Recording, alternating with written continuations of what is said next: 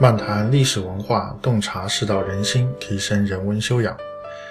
各位朋友，大家好，我是北川，这里是文质彬彬。本期的背景音乐是《梅花烙》，李白诗云：“黄鹤楼中吹玉笛，江城五月落梅花”，正是该曲的写照。好，下面我们就开始今天的节目。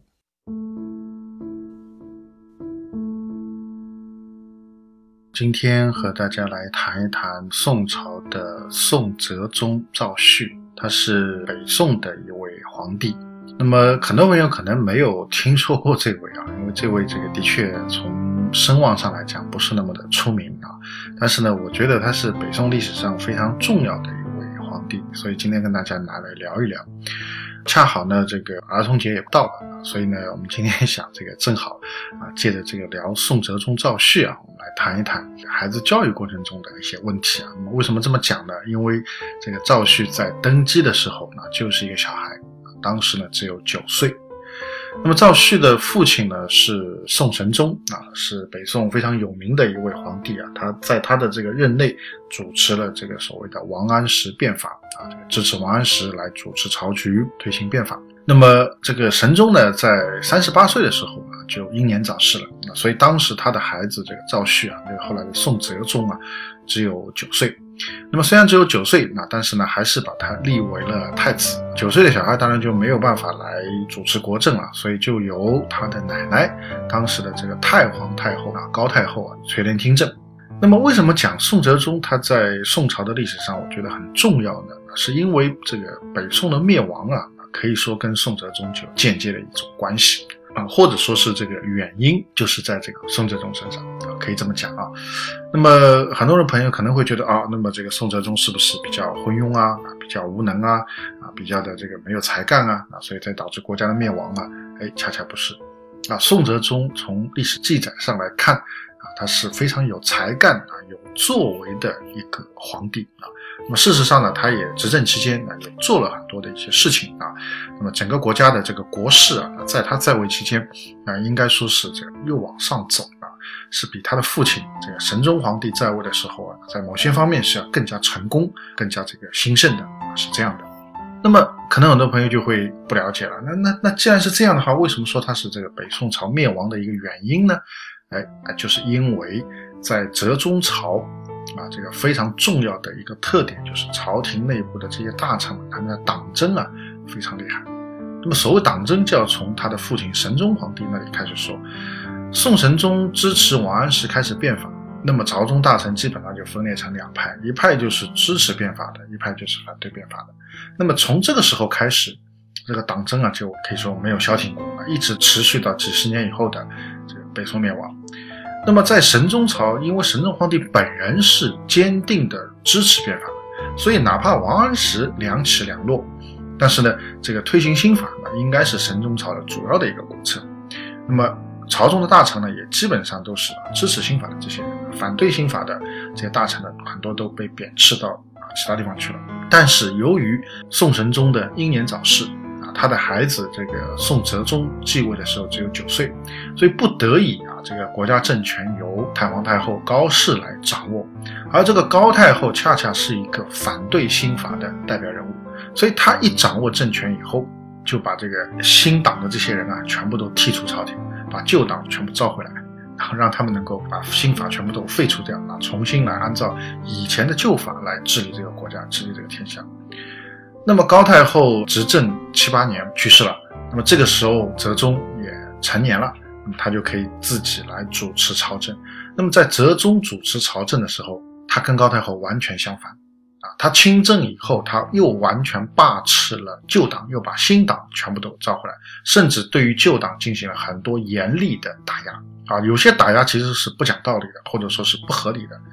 那么在这样一个大背景下，在这样的一个大的环境之下，那么很多所谓新党的这些人也假公济私啊，借着朝廷、借着皇帝要打压旧党的这个大风气，很多是来挟私报复啊，来解决个人的一些恩怨，所以就导致这个有些这个所谓的旧党大臣，他其实并没有什么很严重的罪过啊，或者说是仅仅是因为跟一些新党大臣之间个人的恩怨啊，就遭到了严厉的打压，遭到了很啊严重的这个摧残和贬斥。所以折中朝啊，这个党争啊是非常厉害。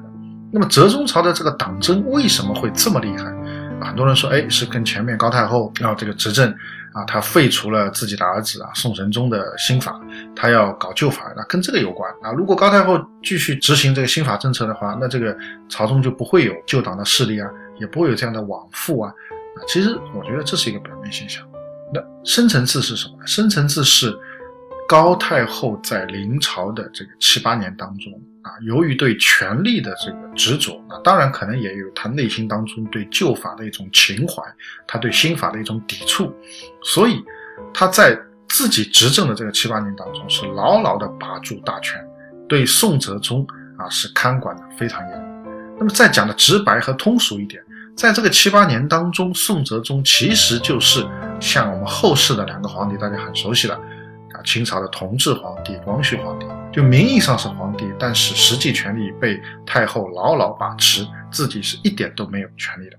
但偏偏宋哲宗和同治皇帝、光绪皇帝又不一样啊！同治和光绪这两位是偏弱的，可以说自己虽然可能也有些想法，也有些情怀，有些抱负，但是能力上啊是不足的。啊，这个跟宋哲宗相比啊，这个才干和能力是差很多的。但偏偏宋哲宗是一个非常有才干、非常有主见、非常有能力的这么一个熊孩子啊，可以这么讲。在他刚刚继位的时候，那么当时辽国的这个使者啊，啊要来出使宋国，为什么呢？因为啊，这个宋辽两国自澶渊之盟之后啊，一直就是比较和平的，那算是和平的友好邻邦啊。那么两国之间如果有大事的话呢，当然要互派使者。那么宋神宗去世，宋哲宗登基，这对宋朝来讲是很重大的事情。那么当然，辽国的皇帝要派出使者来吊唁宋神宗，同时庆贺新皇帝登基。那么在这个仪式上，当然虽然宋哲宗只有九岁，但是他作为新皇帝，他也要出席这个仪式。但是这些大臣呢，就害怕说这个九岁的小孩看到辽国人的这种装束，因为跟中原人不一样嘛，啊，长得可能也有点不一样，然后呢，这个装束服饰啊，这个完全不一样，所以就可能会害怕。所以当时就有一个大臣叫蔡确啊，就反复的啊跟宋哲宗介绍说这个辽国使者的容貌啊，他们的服饰啊，他们什么什么样啊，讲了很多很多遍啊，他意思就是希望。小皇帝有个思想准备，到时候不要看到这个辽国的使者害怕，到时候哇哇大哭啊，什么尿裤子啊，那这个就失礼了，对吧？就丢了我大宋朝的脸啊！这个外交场合怎么可以这样啊？所以他不厌其烦讲了很多很多遍，跟小皇帝讲这个辽国使者怎么怎么这样。最后他讲完以后，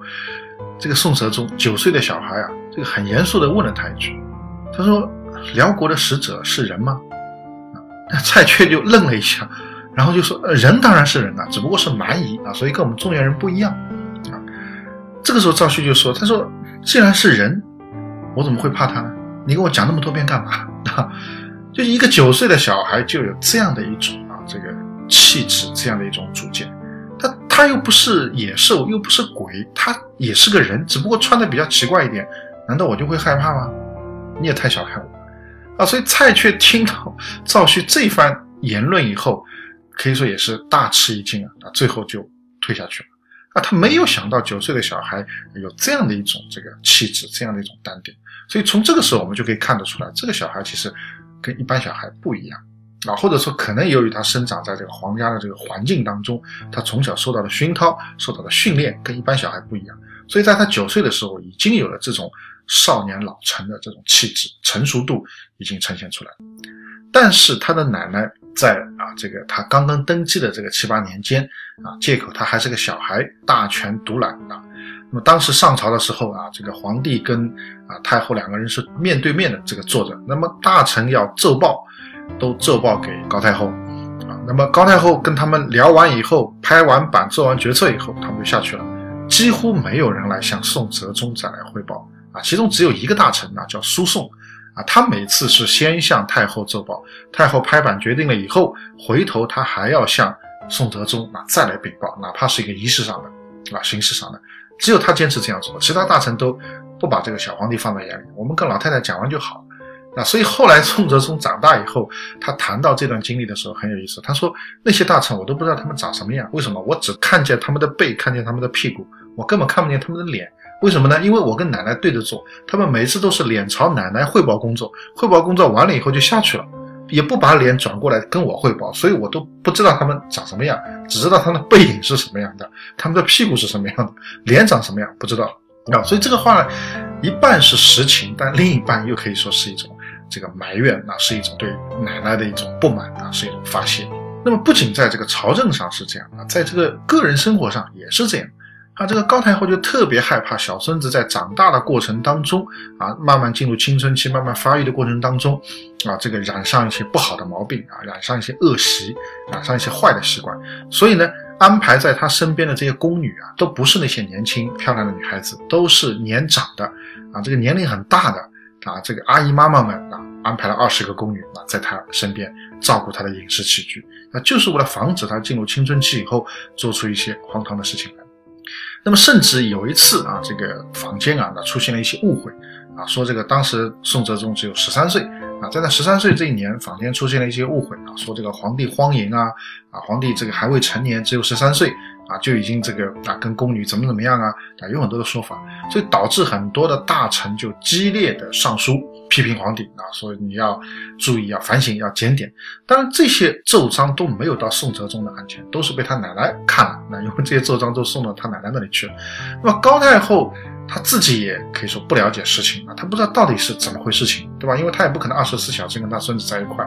所以呢，她就要去问她孙子身边的这些人。把那些宫女全部叫过去，一个一个盘问，而且盘问的很严厉，甚至还有刑法打骂。所以后来这些宫女回来以后啊，每个人都是这个眼睛也哭得很肿，身上也带着很多伤。这个赵旭就觉得很奇怪，这个怎么回事啊？问了他们才知道，哦，原来被奶奶叫去盘问了。为什么叫去盘问？原来奶奶怀疑自己啊有什么荒唐的举止啊，有什么这个青春期的这个很不恰当的一些行为。赵旭知道以后感到很压抑，非常的生气。因为他可能平时没有做这些事情啊，但是呢，他觉得好像奶奶第一个不信任自己，那第二个呢，把自己管教的太严啊，约束的太死。那么同时，他因为对奶奶的很多的不满，所以他对自己的父亲啊本身感情就很好啊，他对宋神宗啊这个本身感情就很好。那这个在宋神宗病重的时候，当时他只有九岁啊，就每天啊这个抄写佛经来给他的父亲祈祷啊，希望这个啊。能够依靠这个佛经的这个加持力啊，能够延长他父亲的生命，能够让他父亲痊愈。那九岁的小孩啊就有这样的一份孝心，那么本身就跟他父亲感情很好。现在奶奶又这么严厉的对待他，又这么啊，在权力上也不放权啊，在生活上也很多管束啊，所以这个宋哲宗就非常的压抑啊，非常的压抑。那么压抑之下，就更加怀念他的父亲。那么有一次，他曾经找了一张父亲曾经用过的一张桌子。把它当做自己的这个桌子来用，那么后来这个老太太看见以后呢，就觉得这个桌子已经很破旧了。那这个是当年你老爸用的，那这个可能已经过了十几二十年了，为什么你现在要用？所以就找人把那个桌子给扔了。扔了以后呢，就给宋哲宗搞一张新的书桌。后来宋哲宗回来以后，发现这个旧的桌子被扔了，来了一张新的，大发雷霆啊！他就命人又把那张旧桌子给我找来。还是要用这张旧桌子，不用新的。高太后就很奇怪，就问他为什么你要用旧的，不用新的？啊，宋哲宗只有一句话，他说：“因为这个是我父亲当年曾经用过的，啊，这个是我老爸用过的，啊，所以我要用。”所以这个奶奶听了以后啊，啊，对这个小孙子啊，这个内心当中啊，可以说是非常的复杂啊。他也知道这个小孙子不是一般人啊，所以高太后在临终之前，曾经跟旧党的这些大臣们曾经说过。他说：“我死了以后啊，皇上会亲政。皇上一旦亲政，你们这帮人全部就会被赶走啊，全部都没有地位。所以你们要自己先好自为之，现在就要开始这个谋划起来，要想好自己的这个退路。所以可见，这个老太太在临终之前，她已经预见到了啊，自己死后啊，这个朝廷的风气啊会全然的转变，宋哲宗一定又会继承他父亲的遗志，继续推行新法。那这个里面有。”一大半的原因啊，是因为自己的七八年对这个小孙子啊压抑的实在太过，所以他既对父亲有感情，又对奶奶不喜欢，所以他一当然是要逆着奶奶来啊，他要逆反。逆着奶奶来，恰恰又是正好是顺着他父亲来，所以高太后在这个临终之前，他已经很明显的感受到，自己死了以后，可以说这个朝廷啊会天翻地覆啊，会发生这个完全相反的一种变化。那么后来呢，的确是果不其然那。所以讲这个，我想说明什么呢？就是说，很多时候我们在呃教育孩子的时候，很多时候我们会有一种这个自以为是啊，或者说是我们自己带给他的一种要求，而忽略了说这种要求很多时候可能对孩子来讲，它是一种压力，甚至是一种压抑，甚至会带来一种逆反。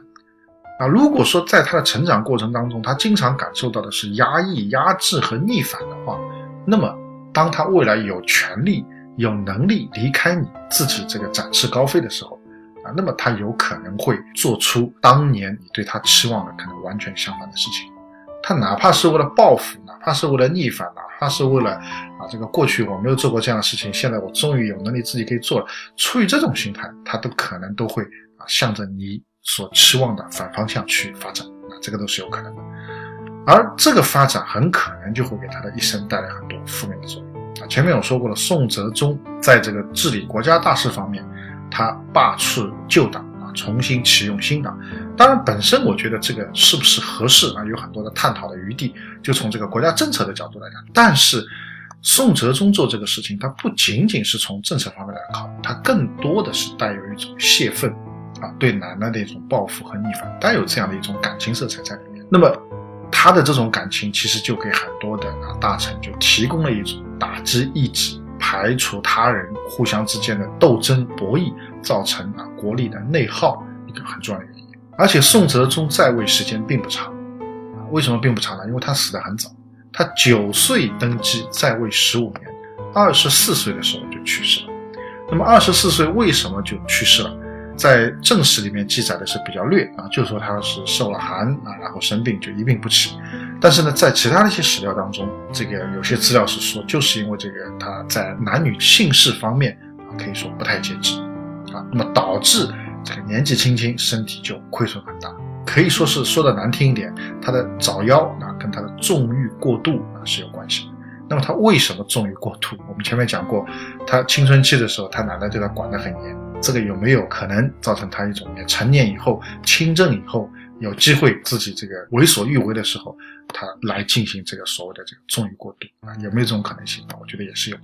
啊。所以在孩子教育方面，我觉得其实啊，别的我们就不展开谈很多大道理，我们就根据宋哲宗他人生的这个成长经历，我们就谈一点啊。我们当然对孩子需要有要求，但更多的时候，这个就像这个治水一样。啊我们需要有这个所谓的堵的地方啊，堵的这个环节，但是呢，也需要有疏导的环节。如果是一味的堵啊，不懂得疏导的话啊，不懂得顺势啊，不懂得引导的话，那这个孩子可能啊，长大以后呢，也不见得会按照我们所期望的这个方向去发展啊，甚至会完全按照这个反方向去发展。啊，当然，宋哲宗他不是一个普通的孩子，他是一国之君，所以他的这个逆反，他的这个反方向。就会给整个国家带来很深重的一种负面的影响和作用。所以，虽然说哲中朝啊，整个大宋的气象啊，那还是继续往上的，但是呢，这个灭亡的祸根和原因啊，已经种下了所以这也是非常可惜的事情。好，今天的节目就到这边，更多的信息欢迎大家关注我的微信公众号“北川黯然日章”。在微信公众号首页搜索“北川”即可关注，谢谢。